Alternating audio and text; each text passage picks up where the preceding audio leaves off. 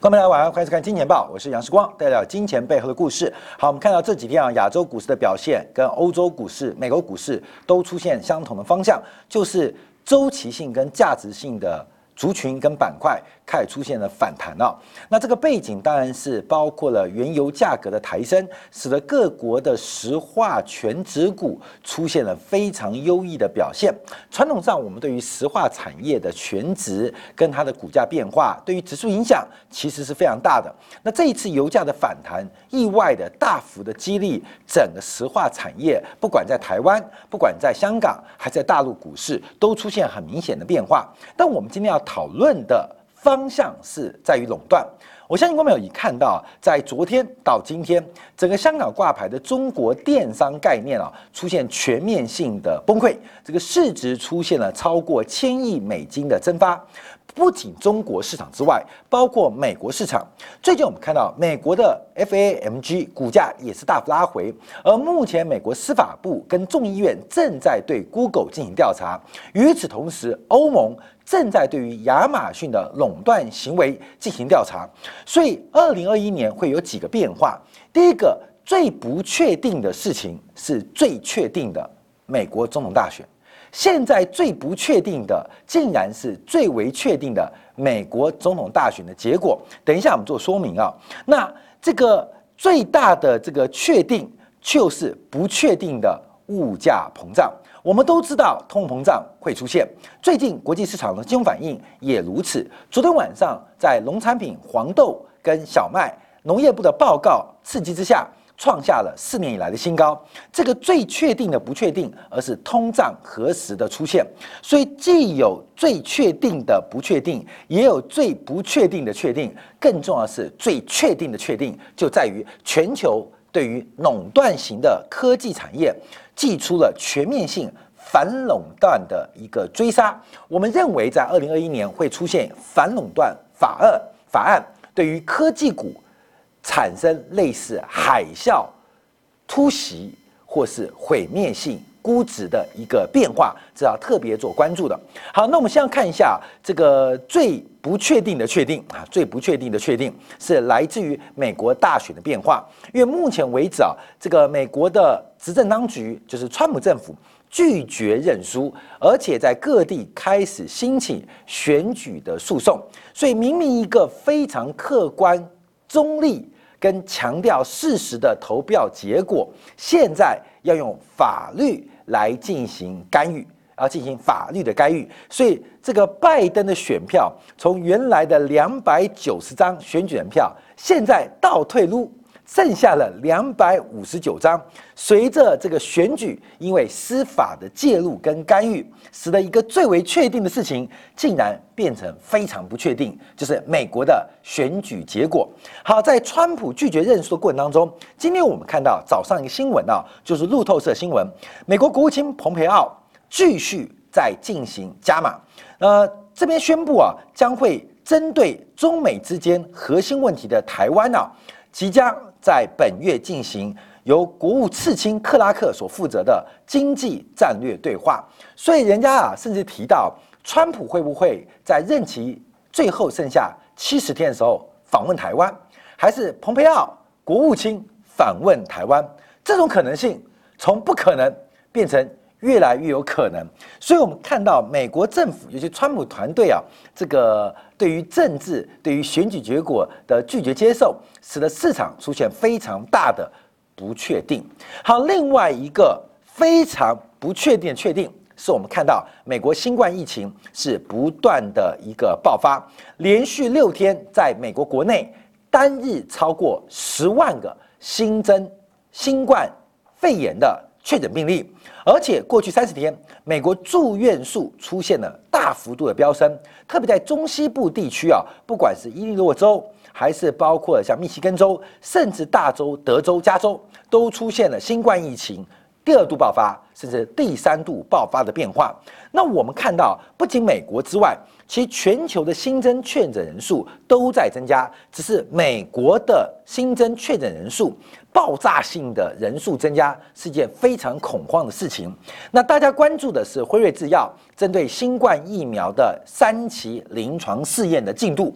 那现在报在超过四万名的志愿者当中啊，目前它的有效率已经来到百分之九十。这个百分之九十啊，今天啊也有媒体把它整理出来，也就是辉瑞这个 B N T 一六二的疫苗跟其他过去呃人类。社会重大传染病的防疫疫苗，它的有效率是非常非常高啊！不管是呃比这个水痘或百日咳或日本脑炎，都是维持一个极高的水准。所以现在要观察这个辉瑞制药的这个疫苗三期临床之后，会不会得到官方的紧急的加急许可？年底之前的产量还有配发分发的速度，将会决定新冠疫情的一个。呃，这个控制的变化，但目前有观察啊，就是这个副作用蛮大的。他们说啊，打了这个辉瑞新冠疫苗就非常像，非常像喝完酒的宿醉，严重宿醉。所以最近啊，这个巴西就有个案例，因为接受过这个新冠疫苗的这个注射，然后想不开，想不开啊，想不开，因为太痛苦了。当这种接受完疫苗的痛苦程度，因而。产生了性命的选择，这不算是疫苗失败率，并不算疫苗失败率。可是现在就要观察啊，到底它的副作用为何？因为在那么短期的实验过程当中，我们要持续做关注啊。那最重要的是有关于它的分发的速度。配发的速度跟生产的速度，因为这个新冠新的疫苗，它需要在摄氏负七十度的环境来进行储存跟运输。其实昨天呢，我们看这个新闻，第一时间是想帮观众朋友找名牌，就是有没有人会做这种相关在零下负七十度、负七十度的一个呃叫做呃。冷链，这不叫冷链，这叫冰链啊，配送啊，大家冷链配送通常是呃四度 C 或是负啊五到七度就已经极致了，要负七十度这种专业的冷链配送，呃，企业是非常非常少，而且大部分企业基本上比较没有上市。那现在辉瑞是自制这个配送系统，我们可以持续做观察。好，我们先把两件最确定的不确定，就是美国大选。啊，先变成不确定。那新冠疫情跟新冠疫苗之间的关系，感觉很确定，可中间的时间差会拖多久？会拖多久？因为现在会卡到这个货币政策的一个变化。等一下我们就要马上提到了，有关于整个美国国债市场的发展。因为新冠疫情这个爆发，新冠疫苗出来了，货币当局、美国央行、美联储要怎么做？假如坐视不理新冠疫情的二度爆发？美国的经济会不会二度衰退？美联储要做出什么样的货币政策来拯救经济？可是新冠疫苗，假如生产的速度比预期快，分发的速度比预期顺利，美国人的储蓄率在今年的第二季、第三季已经来到了历史上的高循环，甚至叫高周期，也就是美国的消费者、企业跟商业银行存了大量的子弹跟现金，他们不流通也不流转，可一旦社会恢复正常，这个巨大的火药库会不会引爆通胀？美联储现在非常为难，没有疫苗，有疫情很好解决；有疫苗没疫情很好研判。现在疫情二度爆发，疫苗同步传出好声音，就是疫苗跟疫情的时间差会让货币当局，不管是美国，不管是英国，不管是欧洲，不管是日本，甚至中国都非常难以决策。所以在今天早上，我们看到纽西兰的央行啊，本来预期它会是工业化国家率先实施负利率的央行，在今天在利率部分也踩了刹车。为什么？新冠疫情爆发很严重，需要货币刺激。可是新冠疫苗出来了，假如在年底五千万枚，到了明年五亿、十五亿，那大量的印钞要如何收回？低利率。在市场上形成大量流动性的沉淀，会不会因为社会经济的复苏而引爆巨大的物价不确定性？这就是目前最可怕的地方。这个可怕对于投资人来讲不可怕，对于货币决策的官员跟部门来讲是非常非常可怕的。哎，这个周期不一样哦。后面有讲这个辉瑞的药品、辉瑞的疫苗非常好用，而且制造分发都开了绿灯。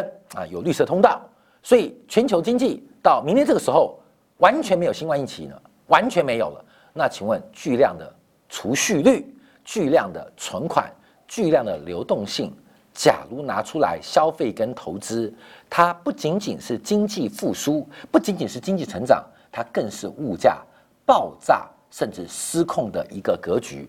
从最近我们在这个经济两部分特别提到了油、铜、银，甚至像昨天晚上农业部特别的报告，对于农作物价格的刺激。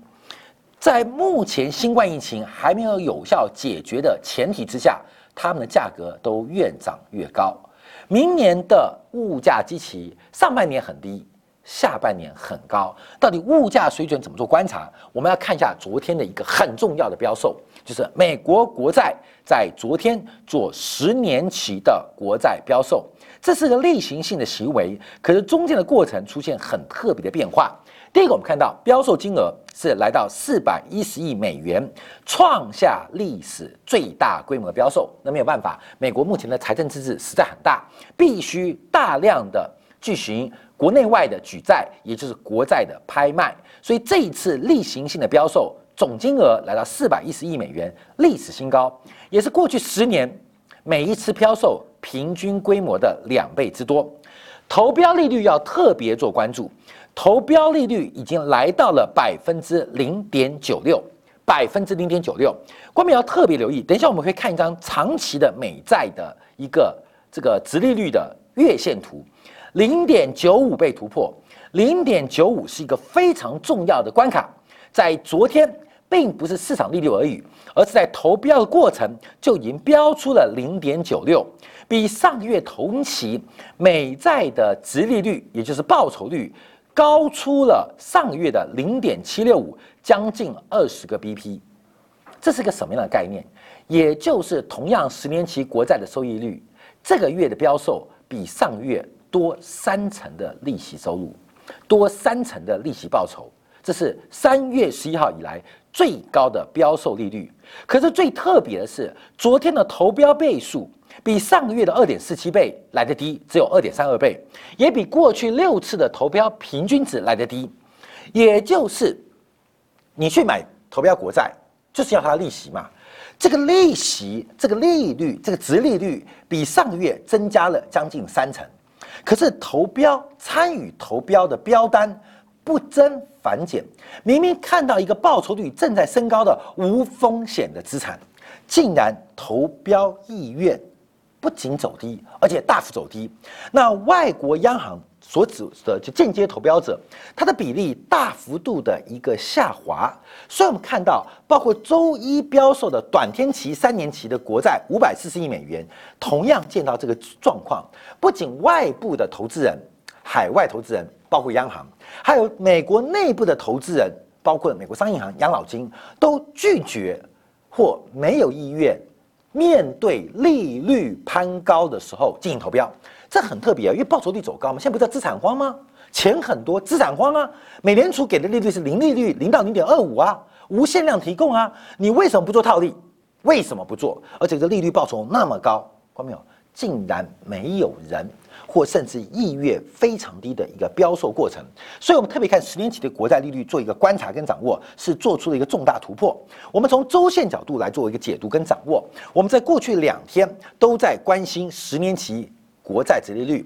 我们前天先用法国兴业银行的报告来做掌握，它的预估是今年底美国国债的利率会来到百分之一。我再次跟大家报告，美国国债十年期的利率，它在 CAPM 就是资产资本。资本资产定价模型当中，这是一个非常广泛各大类资产价格用财务模型所做的估值模型。C N P M C N P M 大家都会用，无风险利率是所有资产价格的定锚，所有资产价格定锚。法国兴业银行它的关注就是当无风险利率，当美国十年期国债利率在年底回到了百分之一，到了明年初来到了百分之一点二。而美国股市或全球股市 EPS 的增速跟不上无风险利率反弹的因素。无风险利率它可以当做资金的成本，无风险利率也可以当资产折现的折现因子。我们知道折现的过程，光没有讲你学过，你会知道折现因子越大，对于未来现金流的现值，它就会变得越小。你要注意哦，折现因子，假如它变大，它对于折现来讲，它会快速缩小。今天明啊，明天的一百块是用百分之零来折现，还是用百分之十来折现，都会影响现值的判断。而这个现值就是股票价格或资产价格金属性当中的估值。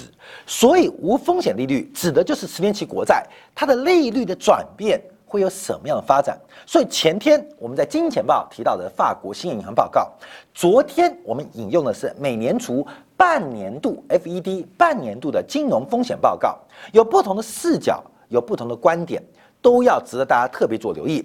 所以，我们再次跟大家报告美国十年期国债的周线利率的周线，观众朋友又来了，这是一个，你先不要把它遮住，光明，你遮住它。你遮住它，你不要当做它是周线，你会买还是会卖？它一个大型的平台正在逐步成型，整个平台大概已经为期超过半年，它跟头部已经形成了一个对称状态。以时间做观察，这个平台对于去前年前年二零一八年年底的头部平台已经形成了时间对称，所以它是不是底部？基本上以时间的规模，我们可以做大胆的认同、大胆的假设，它的时间够了，时间够了。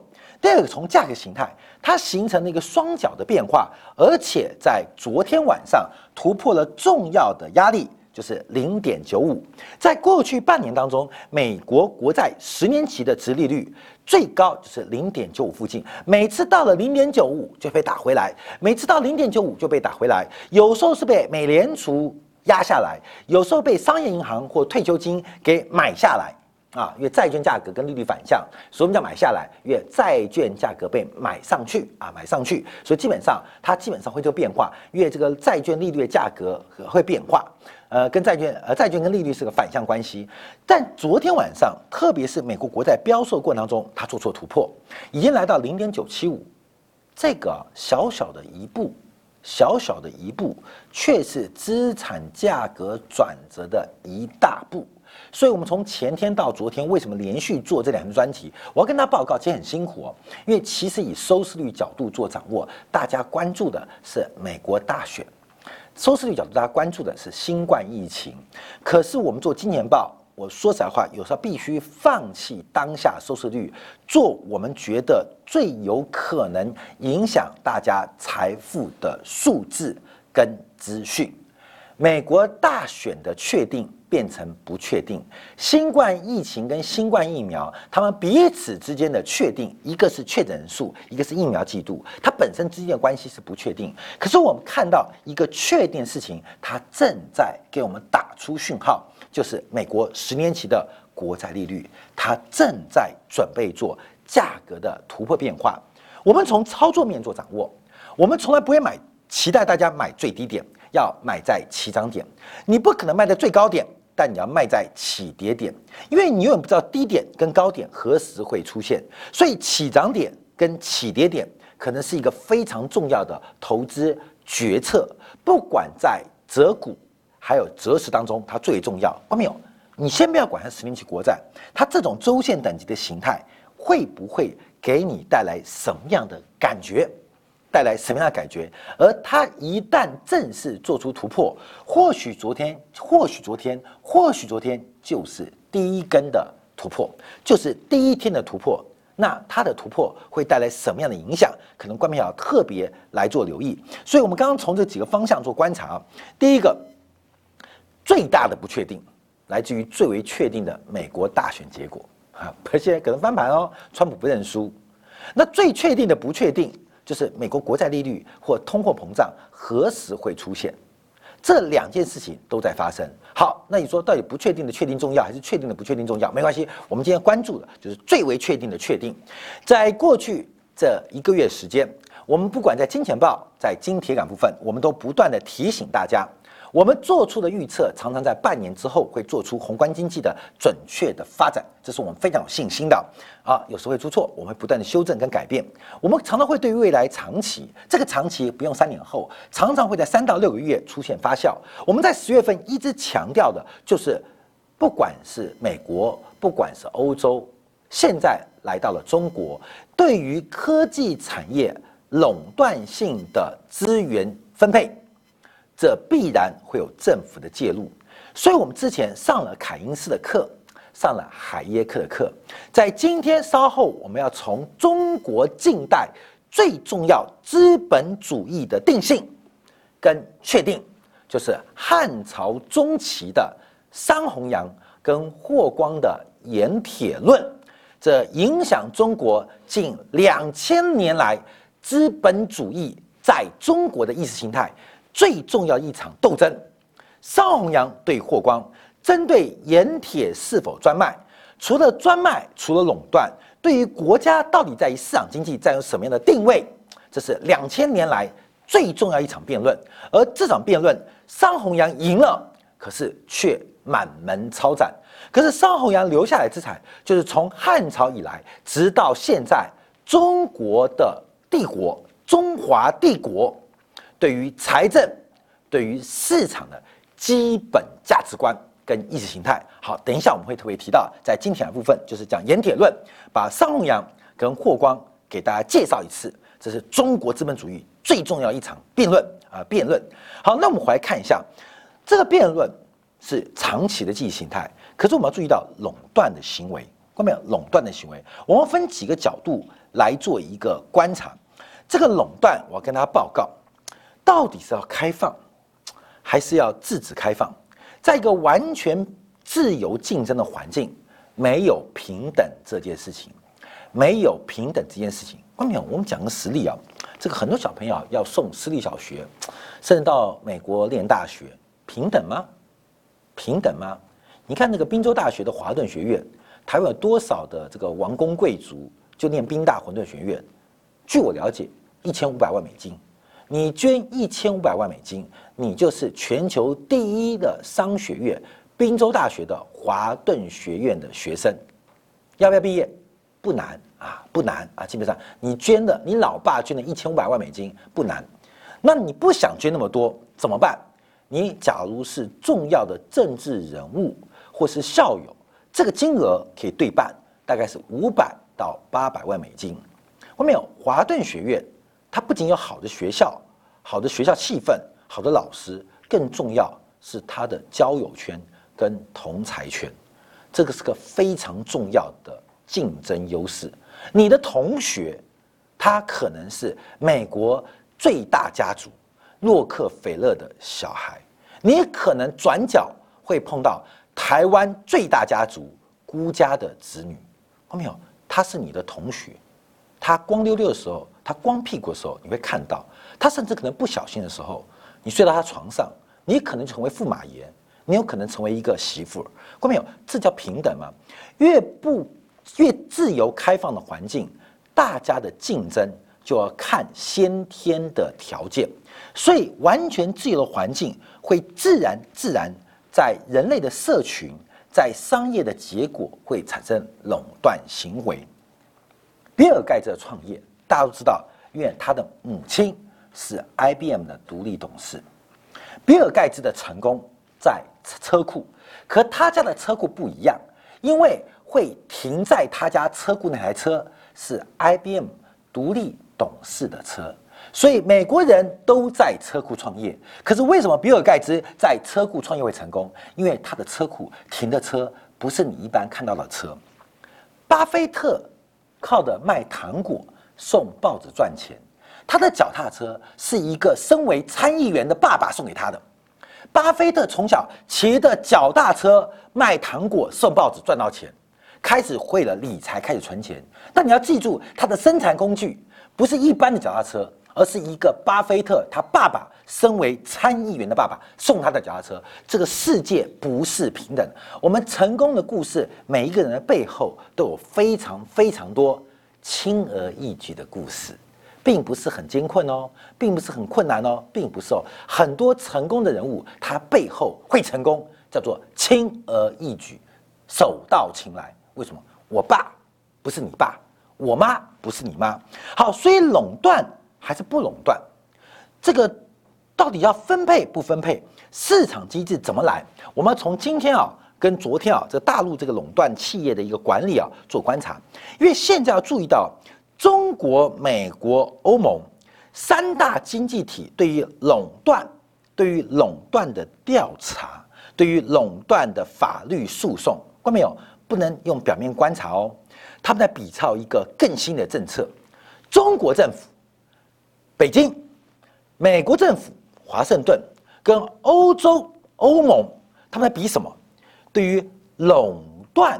这两个字对于垄断行文的抽象性的法律见识，对于调查方法的使用，对于垄断行为跟现实的标准，外面好，你要在在比什么吗？不是说，哎呦，今天美国查 Google，然后欧洲查亚马逊，中国开始打击电商，哦，这是表面行为，在政府跟政府竞争当中比的什么？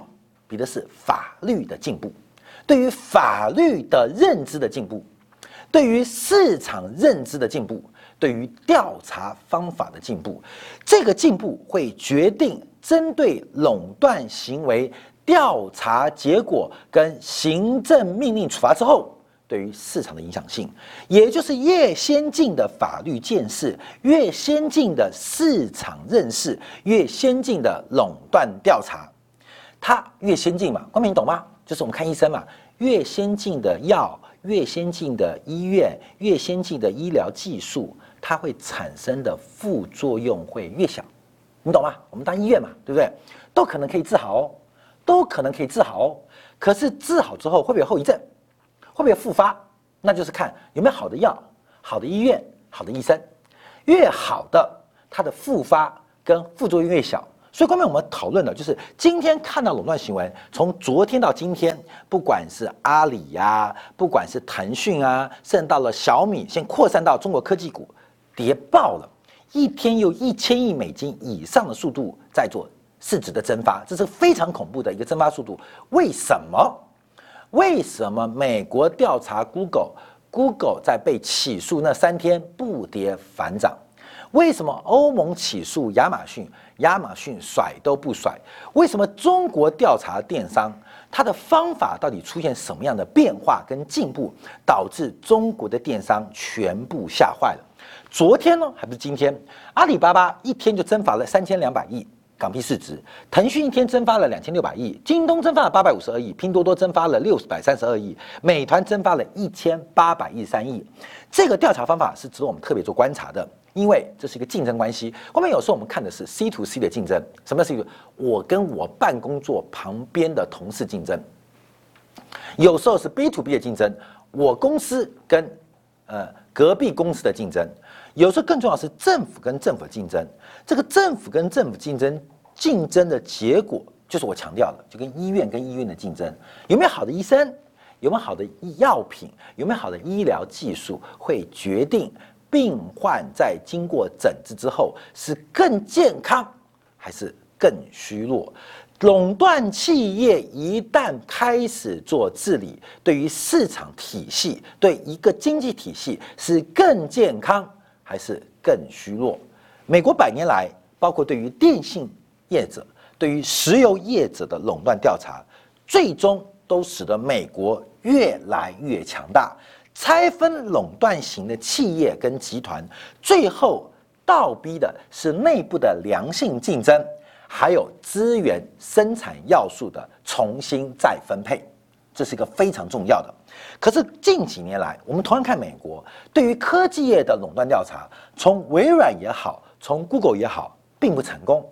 使他们越来越具有垄断性格，而透过垄断的地位赚取不应该取得的垄断性利益。这是我们昨天从美联储的这个半年报的半年度的金融风险报告所做出的一个观察：百分之八的资产增幅，只有百分之三不到的 GDP 增长速度，也就是社会的矛盾跟要素被少数人寡头垄断了。那这一次啊，大陆所做的几个方案，我们简单来讲啊，整理出来，包括对于平台二选一的禁制范围啊，禁制范围就是平台二选一这种非常暴力的要求，作为垄断的标准，明确的算法共谋，还有这个轴服协议等垄断协议。另外，针对平台经济经营的这个申报标准，还有查处的范围，还有针对市场如何界定。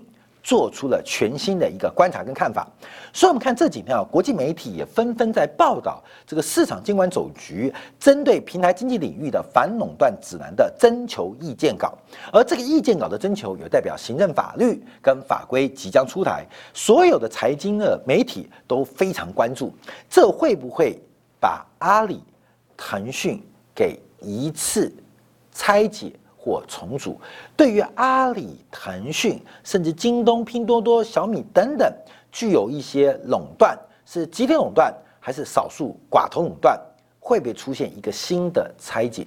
这个变化就非常非常重要。当然，这个事情可以从上周蚂蚁金服 IPO 临时喊卡来讲起。呃，时光也透过很多条的一些方向啊，来进行求证。到底蚂蚁出了什么样的变化？那我觉得最可靠是提到的，马云在社会主义的土壤之上垄断了中国的交易平台，在蚂蚁身上得到了个人巨大财富的累积。也就是上礼拜三，蚂蚁金服一旦挂牌成功，马云会瞬间成为亚洲第一首富。这对于中国共产党是莫大的讽刺啊！一个社会主义的国家，透过对于企业的扶持，竟然意外产生了一个亚洲第一首富，甚至未来会成为世界第一首富，这还叫做社会主义国家吗？社会主义市场经济的体制被马云挑战的。体无完肤，这个市场机制是我们在过去见报也特别提到的。市场机制它的正常运作运作，是因为想得到一个非常公平而合理、恰当的价格。市场机制是为了要得到一个公平可接受的价格，而价格会节度决定要素分配的方向。所以，一个好的效率分配、要素分配，就是一个高效率的一个经济体、高效率的企业、高效率的竞争。那一定要有一个好的价格，这个好的价格一定要有好的市场机制成型。可是，目前的市场机制出现了价格，而这个价格从效率分配的角度，它不仅没有造福更多人的财富跟效用，反而创造了一个亚洲首富。从那一天开始，我们看到。大陆的转变是非常非常巨大、非常非常直观可见的。从淘宝 IPO 蚂蚁啊，对不起，蚂蚁金服的 IPO 喊卡，到最新平台经济领域的反垄断指南的观察，这个中国的经济转向，它到底是走自己的路，还是准备带领大家走相同的路？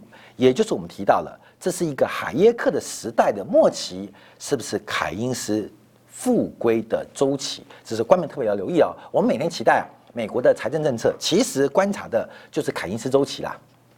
你会期待美联储的宽松，你会期待美国财政政策什么时候出来？你会期待政府什么时候发钱？你会期待这个呃谁会做补贴？其实这是凯因斯政策了。海耶克的政策其实已经来到一个周期性的高点，正在往下做转折。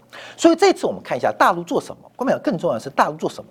因为大陆能不能在政府对于垄断行为调查当中，可能能不能追上美国，或不是？赶超欧盟，这个很重要。这个目的是预防跟制止平台经济的垄断行为，保护市场公平竞争。所以它这边有几个很重要重点，就是具有市场支配地位的平台经营业者，呃，不能用不公平的价格，不管是高价销售还是低价收购。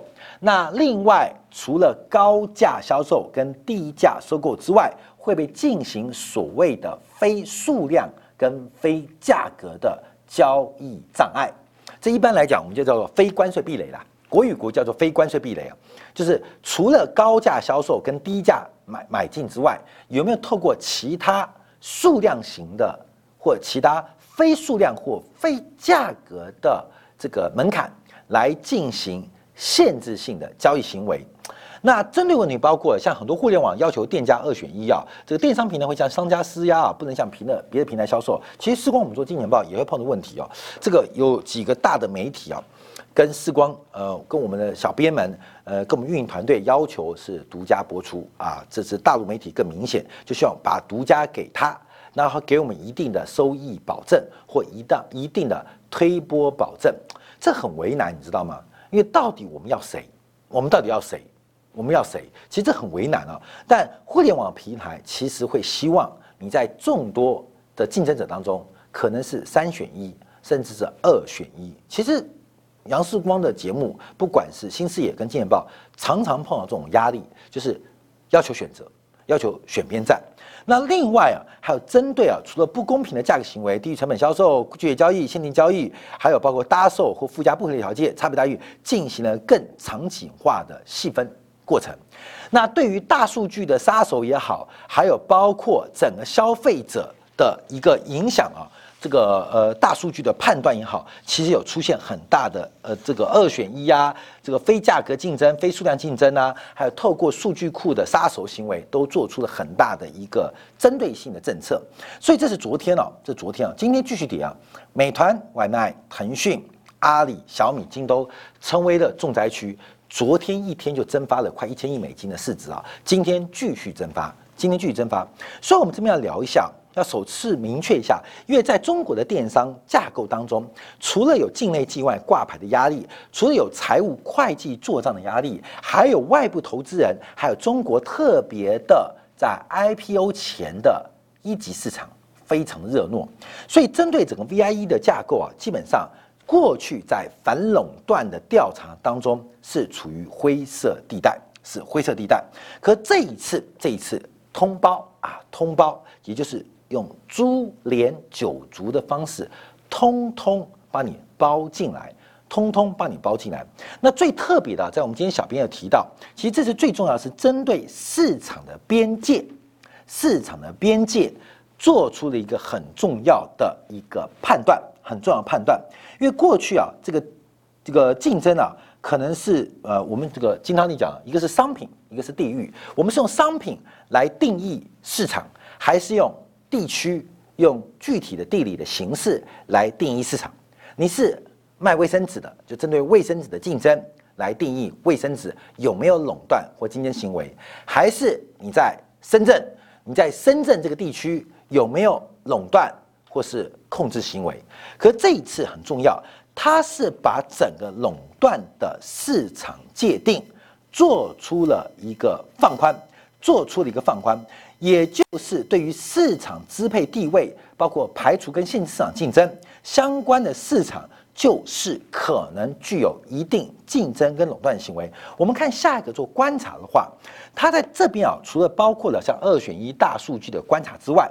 其实今天啊，这个早上开会啊，这个是金汤力负责的呃报告，就针对啊这个反垄断的问题。第一个是市场的定位，它扩编了，它把原来的垄断，垄断第一个是垄断什么嘛？你一定要一个主体嘛，垄断是个动词，一定有一个受词或主词嘛。主词就是谁垄断，垄断什么受词嘛？那这个受词第一个，第一个它的定义扩大了，不再用商品跟地理疆界。来作为市场的边界，不但做市场的边界。那第二个紧追在后的，因为现在不管是大数据跟人工智能，都出现了一个对于垄断地位的应用过程，尤其是这种具有垄断地位，如何取得垄断利益。包括大数据杀手，所以看到很多啊，这个老的交易者啊，或是有钱的交易者，他就会被在自动运算当中，或在大数据当中进行了一个切割。其实，在定价行为当中，看到没有？定价行为很多是模型啊，怎么去定价？怎么去定价？这个定价行为其实是需要大量数据来做支撑。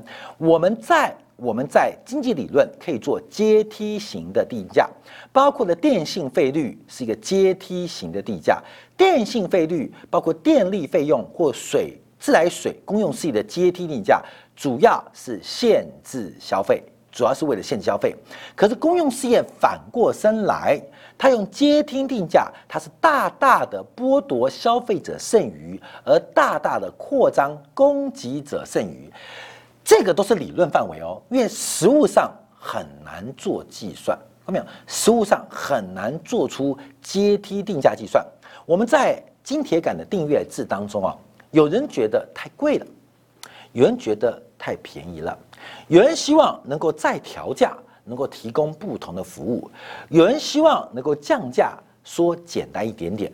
看到没有？其实按照理论来讲。假如我们有阿里、腾讯的数据库跟运算能力，我们其实可以非常精准的细分化我们影音节目的产品跟观众用户的需求导向。可事实上，对于我们一般的小企业或对我们一个自媒体来讲，做不到。可是这个做不到，在过去以前，大的也做不到。可是自从在 IT 工具的使用跟大量运用之后，包括数据库的建立、数据化的分类跟标签跟框架，慢慢使得所有数据都产生了不凡的价值讯号。在不凡的价值讯号一旦具有垄断地位的企业意图使用它的垄断地位，就会产生垄。断利益，所以这指南指出啊，要求交交易交易交易相对人啊，在竞争性平台二选一啊，或其他的排他性行为，这就是垄断行为哦。另外，对于老的交易相对人实施差异性交易或其他交易条件，他认为这可能是大数据杀手。所以在这几个方面都有做观察。另外，对于算法共谋，关美现这次也是一个新的这个观察哦，就经营者透过金融技术手段，利用数据跟演算法。完成垄断协定，根本就像现在的美团、腾讯，他们叫生态系；像阿里叫做一个生态系。它这个生态系啊，在个别产业基本上极强，也有可能是新进。可是，既透过这个数据算法的相互使用跟演算，来摸索出消费者的定义跟价值，这边就有变化，就算法共谋。接着来的就是轴付协议，竞争关系的经营者可能借助跟平台经营的纵向、横向关系来进行垄断的，不管具体协议或是抽象或是默契的协定。所以这一次中国对于反垄断的调查跟定位出现了一个很重大突破。再大的孙悟空，再强的马云，也逃不过坐在北京的如来佛。再强的。七十二变也逃不过这次法反垄断的五指山，这就是对于中国垄断型企业它估值的重大影响。观众朋友，今天 Google、今天阿里巴巴除了现金流之外，它的股价当中多少是来自于垄断型地位？垄断型企业的估值，它不单单是市盈率而已哦，因为它会渴望。拥有一个长期的稳定现金流。昨天我在晶体感部分把价值投资做出了几个定义啊，抽象性的定义。其中第一就是新进者他是抢市场，他是创市场；而价值投资的垄断者他是占市场。一个是抢，一个是占，它本身在长期估值的计算基础当中。就会出现非常巨大的不同，垄断、垄断、反垄断，开始加强反垄断。它不仅是政治上，我们简化凯因斯跟海耶克的战争，它更重要会是当代最重要贫富不均要解决的根本性问题。它已经开始，而且正在路上。它开始的，它在路上呢，都是一把利刃，是一个狗头铡。是一个虎头铡，正面对全球，不管是中国、美国、欧盟垄断性企业进行咔嚓之路。观众这是我们要特别来做观察跟分享的。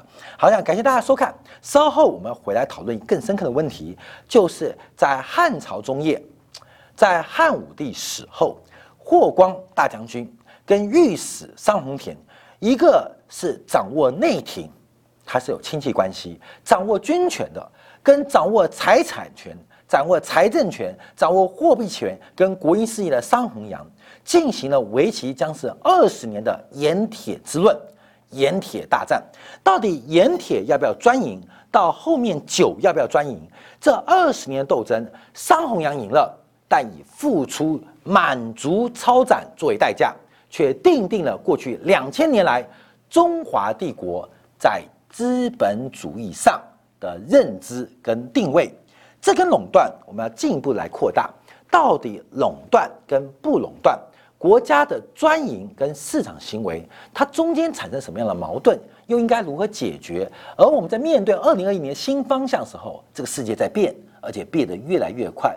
我们想从历史上的故事，从中华帝国对于资本主义的认识做基础，从盐铁论来为你慢慢来分析。休息一下，马上再回来。